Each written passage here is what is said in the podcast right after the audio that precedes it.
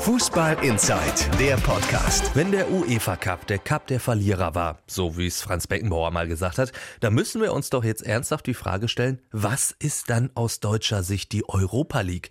Der Cup der Schande vielleicht oder ja gut, das wäre wahrscheinlich so ein bisschen hochgegriffen und auch übertrieben, aber die Europa League wird ja trotzdem regelmäßig dazu genutzt, den deutschen Fußball, ja ich sag mal, zu blamieren. Ja, ab und zu gibt's mal Ausreißer. Dortmund, Schalke und Leipzig haben es in den letzten Jahren ins Viertelfinale geschafft. Aber eine deutsche Mannschaft in einem Finale, das hat es in der Europa League noch nie gegeben. Vielleicht schafft's ja in diesem Jahr die Frankfurter Eintracht, die ihre sensationelle Form aus der Bundesliga ja auch in der Europa League an den Tag legt. Fünf Spiele, fünf Siege. Das macht richtig Spaß, den Jungs zuzugucken.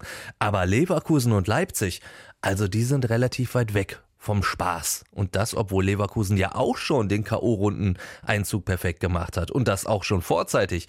Aber das halt eher zum Teil mit mehr Glück als Verstand. Wurstelsiege haben sich da mit einer Niederlage in Zürich und jetzt einem 1 zu 1 zu Hause gegen Rasgrad gemischt.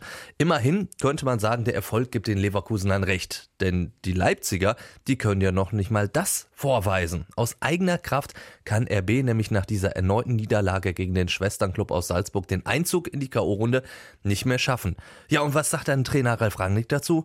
Oh, ist halt schade, aber auch nicht so schlimm. Das heißt, der Mann, der seine Mannschaft am Anfang der Europa League Gruppenphase noch öffentlich angezählt hat und noch die Frage gestellt hat, ob man sich denn echt für solche Leistungen durch die Qualiphase gequält hätte, wo man sich eigentlich auch schon eher durchgegurkt hat, dem ist das mittlerweile vollkommen egal, was in der Europa League passiert. Was mich zur Frage führt, ist diese Europa League für die Vereine wirklich so unattraktiv? In der Bundesliga kommt einem das ja nie so vor, während die Saison läuft. Ne? Da wird immer davon geträumt, international zu spielen. Da heißt es, das ist die Belohnung für die harte Arbeit während einer langen Saison. Ja, und dann muss man aus deutscher Sicht schon froh sein, wenn die deutschen Mannschaften überhaupt sich für die Gruppenphase qualifizieren und nicht schon vorher gegen irgendwelche Dorfclubs aus Rumänien rausfliegen.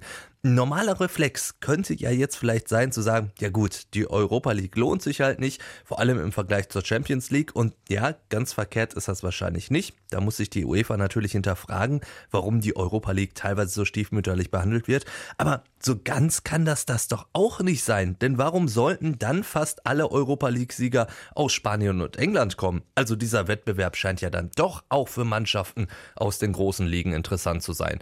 Dementsprechend wird man das Gefühl einfach einfach nicht los. Bei uns in Deutschland hat einfach nur keiner Bock auf die Europa League. Und so macht sie natürlich aus deutscher Sicht fast kaum einen Sinn.